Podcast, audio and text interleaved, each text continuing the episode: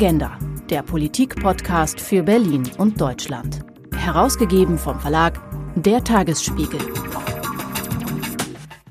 Ein ganzer Zug unübersehbar mit der Regenbogenflagge beklebt. Darin Schaffnerinnen und Schaffner mit regenbogenbunten Mondmasken. So funktioniert Diversity aller Deutsche Bahn wie man das Thema Vielfalt abseits solcher, auch wichtiger, sichtbarer Aktionen wirklich in der DNA eines Großkonzerns verankert. Darüber will ich heute mit Christine Eppler sprechen. Sie ist Head of HR Strategy und Innovation und Diversity Beauftragte bei der Deutschen Bahn. Christine Eppler spricht auf der Tagesspiegel-Konferenz Diversity 2020 in einer Masterclass darüber, wie man Diversity-Arbeit kommunikativ ins Zentrum rückt. Und genau das wollen wir in den kommenden knapp 30 Minuten gemeinsam tun.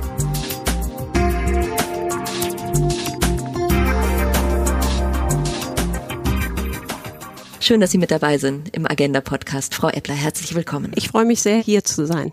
Sie sind Diversity-Beauftragte. Was macht denn eine Diversity-Beauftragte? Das ist ja nicht dasselbe wie eine Gleichstellungsbeauftragte, die man ja vielleicht noch kennt. Genau, genau. Also Diversity bei uns, bei der Deutschen Bahn ist uns das sehr wichtig, dass wir Diversity wirklich mit allen Dimensionen betrachten. Wenn wir von Diversity reden, dann meinen wir unterschiedliche Facetten, beispielsweise Generation, Gender, Religion, physische und psychische Fähigkeiten, sexuelle Orientierung und Identität, ethnische Herkunft, soziale Herkunft und wir betrachten auch ein Thema Diversity of Minds. Damit sind beispielsweise verschiedene Typologien oder unterschiedliche Lern- und Arbeitsstile gemeint. Das ist unser Verständnis von Diversity. Jetzt ist ja die Deutsche Bahn ein sehr großer Arbeitgeber. Also Sie haben, habe ich nachgelesen, 211.000 Beschäftigte in Deutschland, mhm. also international mehr. Was sind denn da die Herausforderungen, aber vielleicht auch die Chancen, wenn man Diversity in so einem großen Laden macht? Ja, die mh, hm, Herausforderung ist natürlich, Sie haben es schon genannt, einmal die Größe, einmal natürlich die Unterschiedlichkeit, weil wir haben ganz unterschiedliche Bereiche im Konzern und die haben auch dementsprechend ganz unterschiedliche Anforderungen. Die äh, Chancen sind, glaube ich, dass man so in Großkonzernen ähm, vielleicht noch eine höhere Fokussierung auf das Thema richten kann, als das vielleicht kleinere Unternehmen alleine aus Ressourcengründen auch können. Und wir haben auch unseren Diversity-Ansatz ähm, so gewählt, dass wir sagen, da greifen sozusagen zwei Stoßrichtungen ineinander. Wir reden einmal von einem sogenannten äh, Top-Down-Ansatz. Wir haben im vorigen Jahr in 2019 eine Dachstrategie entwickelt in der Deutschen Bahn, starke Schiene. Unsere Vorständinnen und Vorstände, die haben Patenschaften für einzelne Diversity-Dimensionen übernommen, die ich gerade schon kurz angerissen habe. Das ist sozusagen unser Top-Down-Approach. Und wir haben aber auch Bottom-up, dass wir sagen, wir arbeiten zum Beispiel ganz stark mit unseren mitarbeitenden Netzwerken zusammen. Ähm, da möchte ich mal drei Stück herausgreifen. Das sind die Frauen bei der Bahn, das ist DB Railbo und DB Cultures. Das heißt, diese beiden Stoßrichtungen, die greifen sozusagen ineinander. Das ist so unsere Gestaltung des Themas Diversity in so einem großen Konzern. Ja. Hm. Und also es gibt eine Führungskraft, die ist zuständig, sagen wir mal, für das Thema Mitarbeiter mit nicht deutscher Herkunft. Ähm, und dann gibt's auf der anderen Ebene ähm, Mitarbeiter, die sich vernetzen wollen und sagen wollen, macht ihr auch ähnliche Erfahrungen. Das verstärkt sich dann im Idealfall gegenseitig. Genau, Genau, also ähm, wir haben beispielsweise ähm, Mitarbeiter nicht deutscher Herkunft. Äh, da haben wir sehr unterschiedliche Initiativen im Konzern. Ich glaube, ich kann die gar nicht alle aufzählen, weil das sind echt ziemlich viele. Ähm, ich greife mal ein ähm, Projekt vielleicht raus, das Projekt Suki, soziale und kulturelle Integration. Da können sich Mitarbeitende melden, die engagieren sich dann als sogenannte Soziallotsen und die begleiten begleiten dann angenommen neue Kolleginnen und Kollegen, die Hilfe brauchen bei einem Behördengang, beim Ausfüllen eines längeren Dokuments. Also das ist das, was der Konzern sozusagen macht, solche Projekte ins Leben rufen. Und gleichzeitig gibt es aber auch unser mitarbeitenden Netzwerk DB Cultures, die sich da engagieren, indem sie Workshops zu interkulturellen Themen anbieten, indem sie Language Lunches anbieten. Also da gibt's ganz unterschiedliche Facetten. Ja. Mhm. Vielleicht können wir noch mal, ich hatte es ja auch gerade in der Anmoderation schon erwähnt, ähm, dieses LGBTQ-Netzwerk Railbow ansprechen. Wie mhm. war denn da die Entstehungsgeschichte? Das Netzwerk ähm, gibt es schon sehr lange. Mittlerweile ist das so, das machen wir auch mit den anderen Netzwerken so. Wir sind seitens des Diversity-Bereichs da im regelmäßigen Austausch, aber einmal im Jahr treffen wir uns auch, dass wir äh, gemeinsam mit unserem Personalvorstand Martin Seiler ein sogenanntes Arbeitsprogramm verabschieden. Und da haben wir dann vorher mit Railbow gemeinsam drauf geguckt nach zwei Stoßrichtungen. Einmal, was trauen wir uns gemeinsam zu, weil Railbo, so mitarbeitende Netzwerk, ist natürlich ehrenamtlich. Das heißt, man muss auch wirklich schauen, was kann man da mit den Ressourcen schaffen. Wir als Diversity-Bereich müssen das auch schauen. Was können wir mit unseren Ressourcen leisten? Also wir schauen, was kriegen wir gestemmt gemeinsam und wir schauen aber auch, wo sind wir der Meinung, was hat den größten Impact für die Deutsche Bahn. Also mit diesen beiden Blickrichtungen schauen wir da drauf und dann kommt da sowas raus. Beispielsweise haben wir in diesem Jahr Corona bedingt das alles ja ein bisschen anders machen müssen, wie wir ja alle. Und da haben wir eine sogenannte Breitreit-Kampagne gemacht, wo wir, ich glaube, 63 Bahnhöfe mit Regenbogenflaggen beflaggt haben. Ähm, wir hatten die beklebte Lok. Wir haben einen Mund-Nasenschutz designt in Regenbogenfarben. Wir haben Workshops gemacht, unter anderem zum Thema Trans.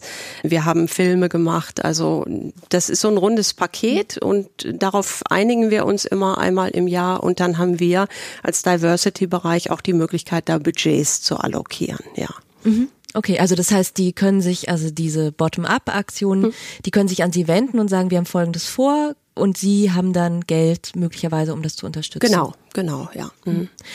Und bei dieser Pride Ride Aktion ist ja das Spannende, die ist ja auch von außen sehr sichtbar. Mhm. Da kommt ja so ein bisschen zusammen, dieses ins Unternehmen reinwirken, aber sich dann auch nach außen ganz klar zu positionieren. Also ich weiß jetzt nicht, ob es Widerstände gab gegen die Regenbogenflaggen an den Bahnhöfen, aber es ist ja ein sehr klares Bekenntnis auch nach außen als Arbeitgeber. Das ist ein sehr klares Bekenntnis nach außen und ich glaube, beides ist wichtig, sowohl innen und außen. Ich persönlich bin auch der Meinung, dass man natürlich wollen sich alle Konzerne gut positionieren, das ist klar. Aber ich persönlich bin der Meinung, innen und außen muss schon auch ineinander greifen. Also man darf da nichts Unterschiedliches erzählen, das tun wir auch nicht. Und von daher ist uns das Thema einmal nach innen natürlich wichtig, aber auch nach außen, um Haltung zu zeigen und ähm, um auf Ihre Frage mit den Widerständen einzugehen. Ja, das merken wir eigentlich immer. Es gibt immer Widerstände. Also wir haben beispielsweise, wenn ich das vorige Jahr äh, mal herausgreife, Flagge hissen am Berliner Hauptbahnhof, wo unser CEO Richard Lutz und unser Personalvorstand Martin Seiler dabei waren. Da haben wir also auch Anfeindungen von rechts gehabt. Äh, die haben wir immer bei allen Aktionen, die wir in der Richtung machen.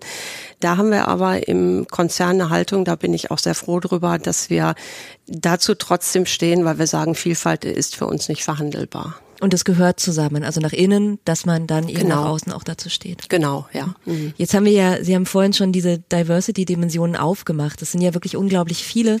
Wo wir noch nicht so drüber geredet haben, sind Mitarbeiter, die körperliche Einschränkungen haben oder vielleicht chronische Krankheiten, vielleicht auch psychische Krankheiten.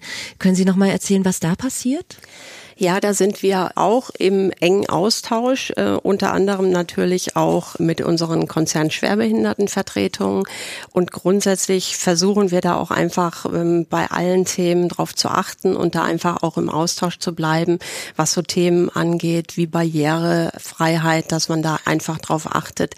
Und ich persönlich äh, finde, es ist immer wichtig, wir sagen immer als Deutsche Bahn, wir sind ein Spiegelbild der Gesellschaft und deshalb müssen wir auch alles abbilden. Und das ist uns sehr wichtig, dass wir da auf alle Facetten wirklich achten, ja. Weil Sie ja auch als Unternehmen, was natürlich in der Fläche die gesamte Bevölkerung versorgt, auch darauf angewiesen sind, dass Züge barrierefrei sind, dass Apps von Sehbehinderten genutzt werden. Also das ist wahrscheinlich dann auch ein Impuls wichtiger. genau, das ist ein wichtiger Impuls und wir haben ja alle blinde Flecken. Also deshalb ist Unconscious Bias ist für uns zum Beispiel auch ein Riesenthema und deshalb ist es immer wichtig, dass wir Leute mit allen unterschiedlichen Perspektiven einfach dabei haben, wenn beispielsweise auch so Produkte wie so Apps konzipiert werden. Jemand, der selber eine Sehbehinderung hat, der schaut dann natürlich mit einem ganz anderen Blick drauf als jemand, der keine hat. Also von daher ist es wichtig, wichtig, dass wir genauso wie wir ja alle Facetten in Deutschland haben, dass wir auch alle Facetten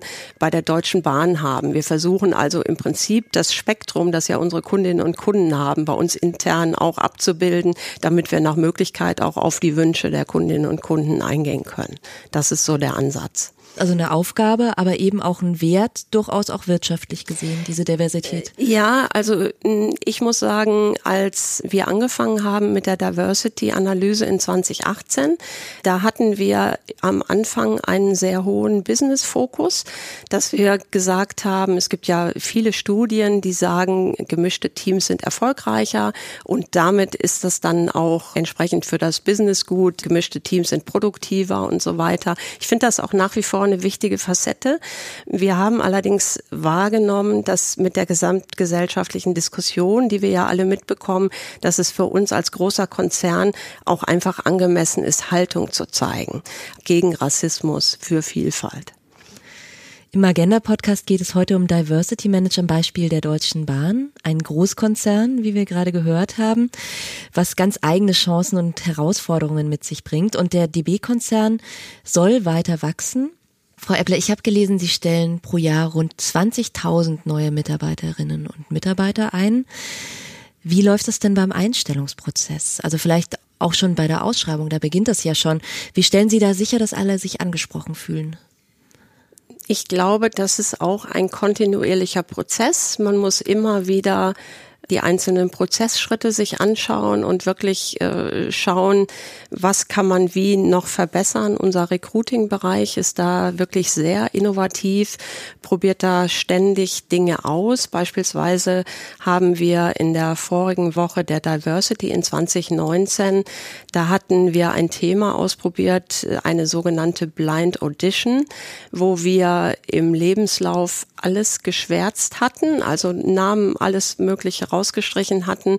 Und dann saßen Interviewer und Interviewte in unterschiedlichen Räumen, haben sich dann nur gehört. Und das war so eine Facette, die wir ausprobiert hatten. Was ist denn rausgekommen bei diesem Blind Audition? Weil ich kenne es von Vorspielen von Orchestern, da mhm. wurde das lange versucht. Ja. Und ähm, es wurden dann aber immer noch Männer eingestellt, bis sie glaube ich, den Frauen gesagt haben, sie sollen die Stöckelschuhe ausziehen oder sowas. Also das ist ja irre, wie man trotzdem natürlich Geschlecht als Dimension wahrnimmt, auch wenn man versucht, alles rauszuziehen. Ne? Ich glaube, da hat auch noch keiner das Patentrezept. Da gab es ganz unterschiedliche Feedbacks. Und zwar hat das interessanterweise, wie, wie ich finde, ich hatte da vorher so nicht mitgerechnet, die Interviewten haben sich da eigentlich nicht so wohl mitgefühlt, weil sie gesagt haben, Mimik, Gestik ist mir halt auch wichtig, sonst kann ich meine Persönlichkeit auch nicht ganz rüberbringen. Also wie gesagt, das sind auch einfach Sachen, wo wir mal was ausprobieren, wo wir weiter lernen. Unser Recruiting-Bereich hat beispielsweise auch eine Analyse gemacht zum Thema Sprache. Also es gibt einfach gewisse Begriffe, von denen sich eher Männer angesprochen fühlen oder eher Frauen angesprochen fühlen. Von daher ist das, glaube ich, einfach angebracht, da immer drauf zu schauen und wir sagen, eigentlich auch immer, wir haben den Anspruch ähm, zu schauen, wenn wir auf irgendeine Position keine Bewerbungen kriegen oder die Bewerbungen sind wirklich, man sieht, die sind nicht vielfältig genug, dann kann man ja auch wirklich nochmal gucken, wie ist die Stelle denn zugeschnitten, kann man an dem Stellenzuschnitt etwas tun, haben wir die Stelle richtig beschrieben, mit welchen Worten haben wir die beschrieben, also da gilt es auch einfach im Dialog zu bleiben. Jetzt also muss man natürlich die diverse Mitarbeiterschaft gewinnen und dann muss man gucken, dass sie bleiben und dass sie auch Karriere machen. Was gibt's denn da für Mechanismen? Also wie wird es gemonitort? Wir haben ein Instrument, das wir neu eingeführt haben und was für dieses einmal, dass sie Karriere machen können, die Mitarbeitenden, und dass sie dann auch bleiben, was dafür, glaube ich, auch sehr wichtig ist, ist unser Thema Nachfolgeplanung, was wir neu aufgesetzt haben. Und beim Thema Nachfolgeplanung haben wir auch schon den Ansatz verfolgt, dass wir sagen, Diversity ist für uns kein Add-on. Also man macht nicht ein Projekt, hat das fast fertig, fast vom Go Live und dann sagt man, wir müssen ja eigentlich noch mal aus Diversity-Gesichtspunkten draufschauen, sondern wir möchten das direkt mitdenken. Und das ist da auch so erfolgt. Und zwar haben wir in der Nachfolgeplanung ein sogenanntes Diversity Cockpit drin, was dann sozusagen monitort, stehen da Frauen und Männer äh, sind die genannt worden arbeiten? Haben wir internationale Benennungen? Haben wir Benennungen aus unterschiedlichen Geschäftsfeldern? Also haben wir da einfach mit einem Diversity-Blick drauf geguckt und da haben wir so ein Ampelsystem hinter. Das heißt, da hat man dann, sieht man auch wirklich auf einen Blick, wie diverse sind wir denn da unterwegs in unserer Nachfolgeplanung. Und die Nachfolgeplanung bezieht sich aber jetzt vor allem auf Führungspositionen. Bezieht sich auf Führungspositionen, ja. Okay. Die Deutsche Bahn hatte ja das Ziel, bis 2020 bei den Führungskräften eine Frauenquote von 20 Prozent zu haben. Das haben sie schon 2018 erreicht. Jetzt könnte man sagen, das war auch ein bisschen vorsichtig gesteckt, weil das Führungspositionengesetz 2 sieht ja 30 Prozent vor bei den Aussichtsratposten. Wir haben in 2020 ein neues Ziel verabschiedet. Und zwar sind wir jetzt ungefähr bei 20 Prozent. Wir haben uns das Ziel gesetzt, 30 Prozent Frauen in Führungspositionen bis 2024. Und man kann natürlich draufschauen, äh, wie Sie gerade gesagt haben, bei Aufsichtsratspositionen sind das ja entsprechend schon 30 Prozent. Bei unserem Ziel ist aber zu beachten, dass wir das wirklich über alle Führungsebenen gemacht mhm. haben. Also über unsere kompletten äh, Führungsebenen der leitenden Angestellten, was schon wirklich sehr anspruchsvoll ist. Wir liegen momentan bei ungefähr 20 Prozent und wir arbeiten momentan auch mit aller Kraft dran, dass wir an dem Thema wirklich arbeiten. Und unser langfristiges Ziel, äh, zu dem wir uns als Konzern auch sehr nachdrücklich bekennen, ist das Ziel gleichberechtigte Teilhabe. Und die 30 Prozent sind sozusagen unser nächster Meilenstein. Und daran arbeiten wir auch mit ganz unterschiedlichen Maßnahmen mit aller Kraft, dass wir den erreichen. Ja. Man muss dazu sagen, dass ja auch der Frauenanteil in der Belegschaft einfach gering ist bei Ihnen. Deswegen ist es einfach schwierig, da auf 50 Prozent zu kommen. Es ist äh, der Frauenanteil in der Belegschaft, das sind ungefähr 24 Prozent. Und da sieht man natürlich, wir hatten vorhin das Thema Nachfolge schon, es geht darum, den Frauenanteil zu erhöhen und dann äh, sozusagen auch einen Talentpool zu generieren und dann zu schauen, dass wir auch den Frauenanteil in Führungspositionen erhöhen. Aber es ist ein sehr anspruchsvolles Ziel. Und eine weitere Maßnahme, die wir jetzt noch neu einführen werden, ist, dass wir haben in unserem Performance Management, da haben wir Zielsetzungen drin, ähm, die heißen Leistungsbeiträge. Und da werden alle Führungskräfte einen Leistungsbeitrag verabschieden, der auf das Ziel Frauen in Führungspositionen einzahlt. Das kann für die unterschiedlichen Bereiche unterschiedlich sein, aber wichtig ist, dass wir wirklich gesagt haben, das Thema nehmen alle unsere Führungskräfte in den Fokus. Und, und es ist halt eben nicht so Cherry on the Cake mäßig, kann man machen, muss man nicht, sondern es ist dann so verankert, dass es dann auch greift, zum Beispiel falls es Boni gibt oder sowas. Also dass es wirklich geprüft wird und auch Konsequenzen hat, wenn man es nicht macht. Genau, also das ist unser in unserem Performance Management System verankert und das ist uns auch wirklich wichtig, dass uns das gelungen ist, weil das ist nochmal ein Push für das Thema. Ja. Ja, okay. Und was ich gelesen habe, ist, es gibt auch ein Vetorecht. Es gibt auch ein Vetorecht, genau. Und zwar, das ist auch nochmal wichtig und das wird auch ausgeübt, dass unsere Vorständinnen und Vorstände schauen, wer steht denn da auf der Shortlist und dass da wirklich deutlich hinterfragt wird, wenn beispielsweise keine Frau auf der Shortlist steht, dann gibt es die Möglichkeit zu sagen, nein, da erfolgt keine Stellenbesetzung. Da ist die Erwartung, dass dann nochmal gesucht wird, ja. Wir haben jetzt gerade über die Vorgaben aus der Politik geredet. Das Führungspositionengesetz 2 ist gerade im Entwurfsstadium. Es gibt auch viel Widerstand. Wie stehen Sie zu diesen Quotenvorgaben aus der Politik? Also von der Quote her äh, stehen wir wirklich zur gleichberechtigten Teilhabe und äh, haben auch in unserer Vorstandsvorlage, äh, die war vom März diesen Jahres, als wir die 30 Prozent beschlossen haben, da haben wir auch direkt mit verankert, dass wir für gleichberechtigte Teilhabe stehen, also dass das sozusagen unser Ziel auch ist. Also von daher, das Ob ist für mich keine Frage, die Umsetzung, da sind noch einige Feinheiten.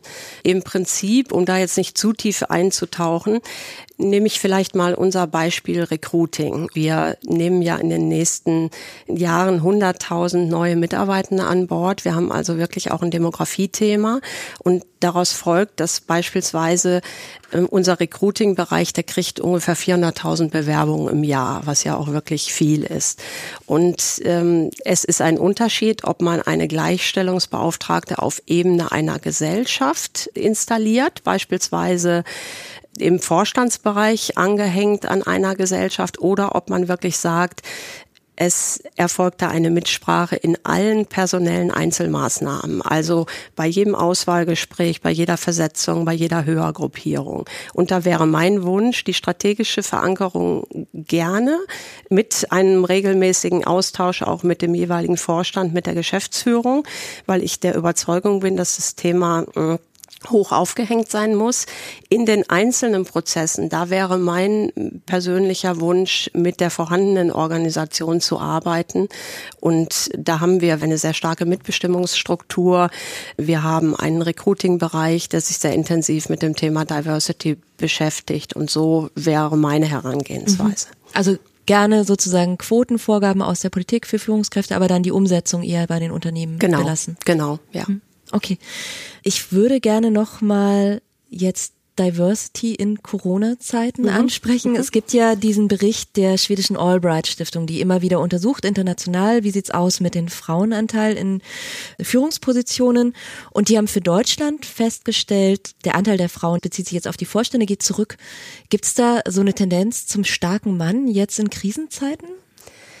Mm, ich, ich weiß nicht, ob das eine Tendenz zum starken Mann ist. Ich glaube, ich habe die Erfahrung gemacht, erstmal ist es, glaube ich, sehr schwierig in so einer Krise das Thema ich agiere im Hier und Jetzt und ich treffe Entscheidungen für die Zukunft, also Ambidextrie, Beidhändigkeit, das auszutarieren. Das ist, glaube ich, sehr schwierig, weil in so einer Krise kippt man automatisch, glaube ich, ins Tagesgeschäft. Das ist auch, glaube ich, kann man fast gar nicht vermeiden. Deshalb hat es mich zum Beispiel sehr gefreut, dass wir mitten im Lockdown im März trotzdem unser Ziel zu Frauen in Führungspositionen verabschiedet haben. Und meine zweite Wahrnehmung ist, ich weiß gar nicht, ob das unbedingt ein Frauen- und Männerthema ist. Ich glaube, es sind in unterschiedlichen Prozessen unterschiedliche Eigenschaften gefragt. Also ähm, vielleicht ist es zu Beginn einer Krise dann doch mal erforderlich, dass da einige Dinge zentral geregelt werden müssen. Und dann gibt es vielleicht eine Phase in der Krise, wo man sagt, das ist jetzt vielleicht eher dezentral. Das nehmen wir ja gerade auch gesellschaftlich wahr. Da gibt es ja diese Diskussion gibt es ja auch. Was gibt der Bund davor? Was gibt die Länder vor? Das äh, geben die Länder vor. Das ist ja auch eine Diskussion, in der wir uns befinden. Ähm, ich bin mir gar nicht sicher, ob das unbedingt ein Frauen- und Männerthema mhm. ist. Und würden Sie sagen, die, die Schul- und Kitaschließungen waren einfach ein falsches Signal, wenn man sagt, wir wollen mehr berufstätige Frauen, mehr Frauen in Führungspositionen? Ich glaube, es war vielleicht nochmal ein Signal an uns alle, dass wir schauen müssen, welche Gesellschaft wollen wir denn und welche Kultur wollen wir. Weil alleine dieses, dass wir Schulen und Kitaschließungen automatisch mit Frauen in Verbindung bringen. Ja, es gibt natürlich Frauen, die sind Mütter, es gibt aber auch genug Männer, die sind Väter. Also ich glaube, es ist für uns ein Denkanstoß äh, zu schauen, wie sind wir denn da unterwegs. Und da wäre mein Wunsch, dass wir uns als Gesellschaft äh, so entwickeln, dass es dann automatisch ähm, so ist, dass es ein Thema ist, was einfach beide Geschlechter angeht. Ja. Okay was Unternehmen dazu beitragen können, dass genau das auf gesellschaftlicher Ebene passiert. Das ist Thema auf der Diversity-Konferenz des Tagesspiegels, unter anderem in Vorträgen, Diskussionen und Workshops, bei denen sich auch die Deutsche Bahn als Partner beteiligt.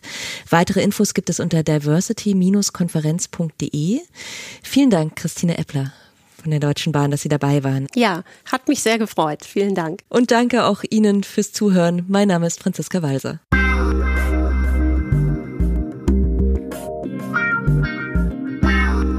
Agenda, der Politik-Podcast für Berlin und Deutschland. Weitere Informationen unter agenda-podcast.de.